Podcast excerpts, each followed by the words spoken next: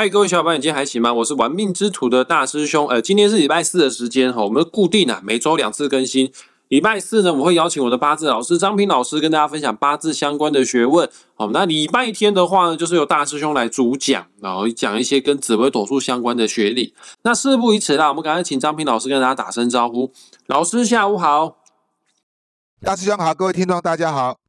老师，我们今天要聊什么八字主题呢？本来是聊的是六十甲子人生哦，那通常我们都会以今天呢，或者是明天呢这两这这两三天的日子啊来来作为话题哈。那不过因为我们这个六十甲子数已经介绍过半了哈，所以重复的几率就非常的高。以后就是说不一定哈，会会讲是今天日子出生的啦。啊，有些朋友如果说年你会觉得说很期待是今天的，其实如果没有讲到今天或明天的，你就可以去啊翻给我们之前的那个录录音哈。啊，去 YouTube 网上去搜寻啊，去完美之图搜寻，应该就可以搜寻到之前一定讲过的。所以，我们今天直接跳开哈，我们今天就先来谈一谈这个甲午日出生的人。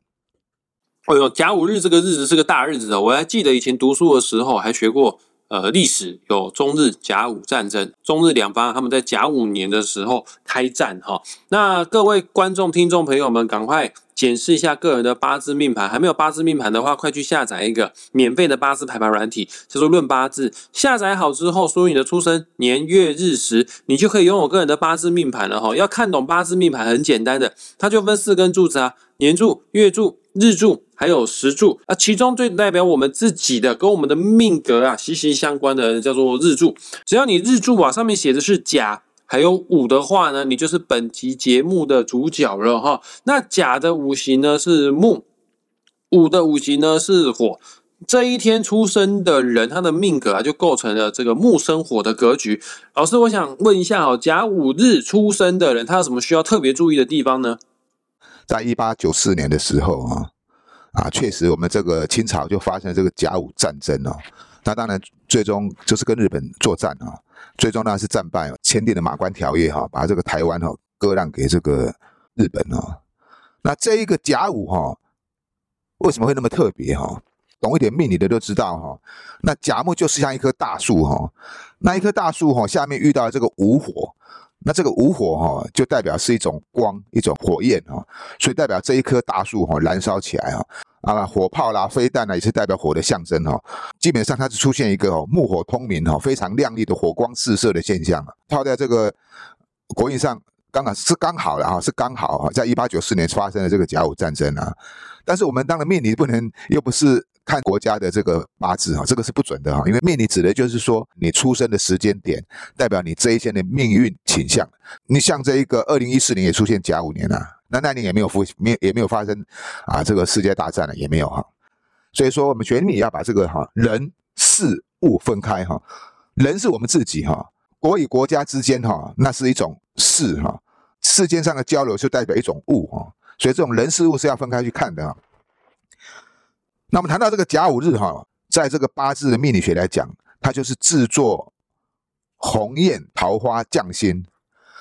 那通常鸿雁哈，鸿雁一般人把它认为就是鸿雁煞多了一个煞哈，也就是说它是一颗不好的心哈。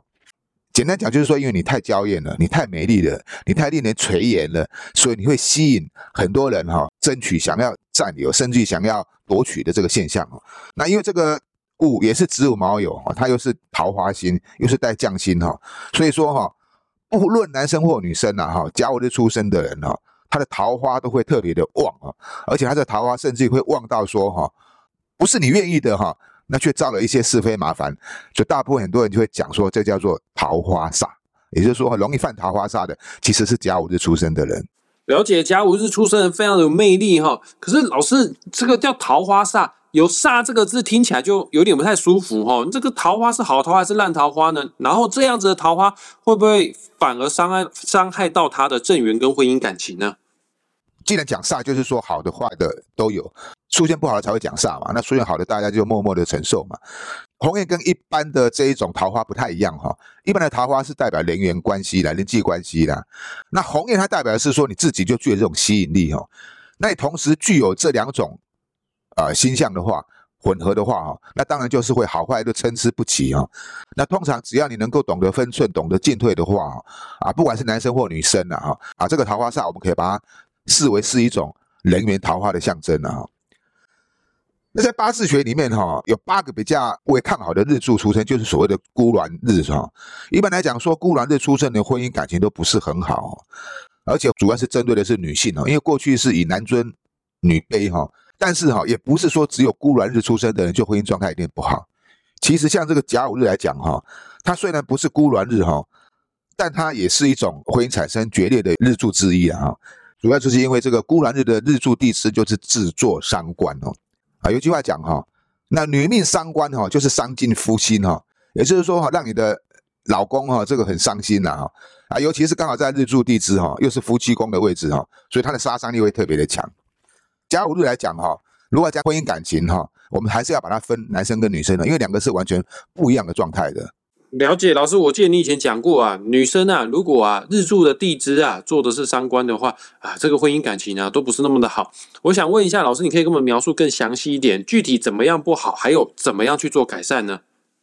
这个女命哈，如果日柱地支做伤官哦，因为日柱地支是夫妻宫的位置哈，那他会伤官就会伤到这个正官星，那正官星就是代表啊女命的老公哈，另外一半决裂这个主要的原因哈，是在于女命自己哈比较任性骄纵哈，比较爱比较哈，啊会造成你的另外一半可能会受不了，感情不好以外，其实女命跟家人关系也不是很好哈，尤其是跟姐妹之间哈，出现这个明争暗斗的状况出现哦，所以说改善自己的这种。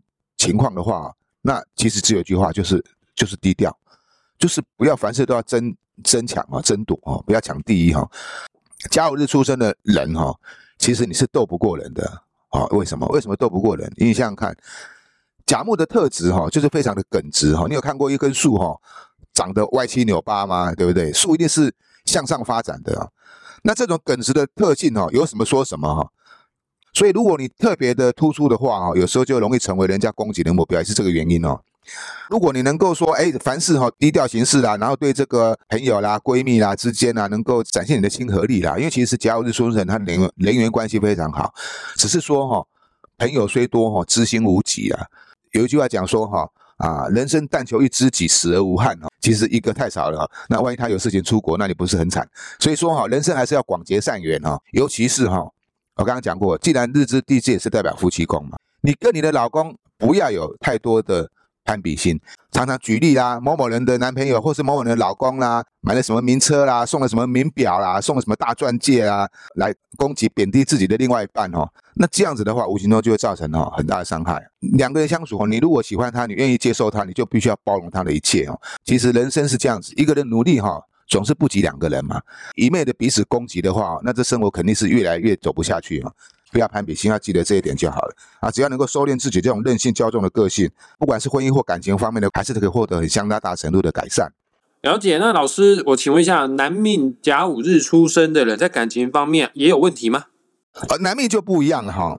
这个其实甲午日出生哈，有有一句话各位可以记起来哈：男宠妻，女弃夫哈。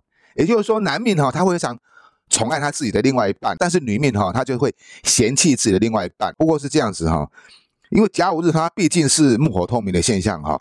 那男命呢哈啊，可以说是一个多情种子哈。你知道会宠妻的人呢，有一种多情种子的现象哈。那虽然他有点花心了哈，但是他对另外一半哈。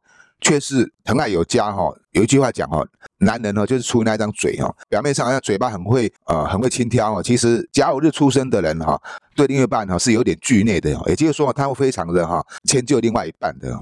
他也瞒不了多久哈，所以说哈，他也不敢有什么样的桃花，因为他纸包不住火啦，所以他最终还是会哈迁就于他另外一半哈，臣服于之下。所以我觉得男命哈倒是一个不错，这是一个宠爱老婆的哈，只是说可能在年轻的时候会比较花心一点而已啦。一旦步入中年之后啊，感情交流现象会越来越好。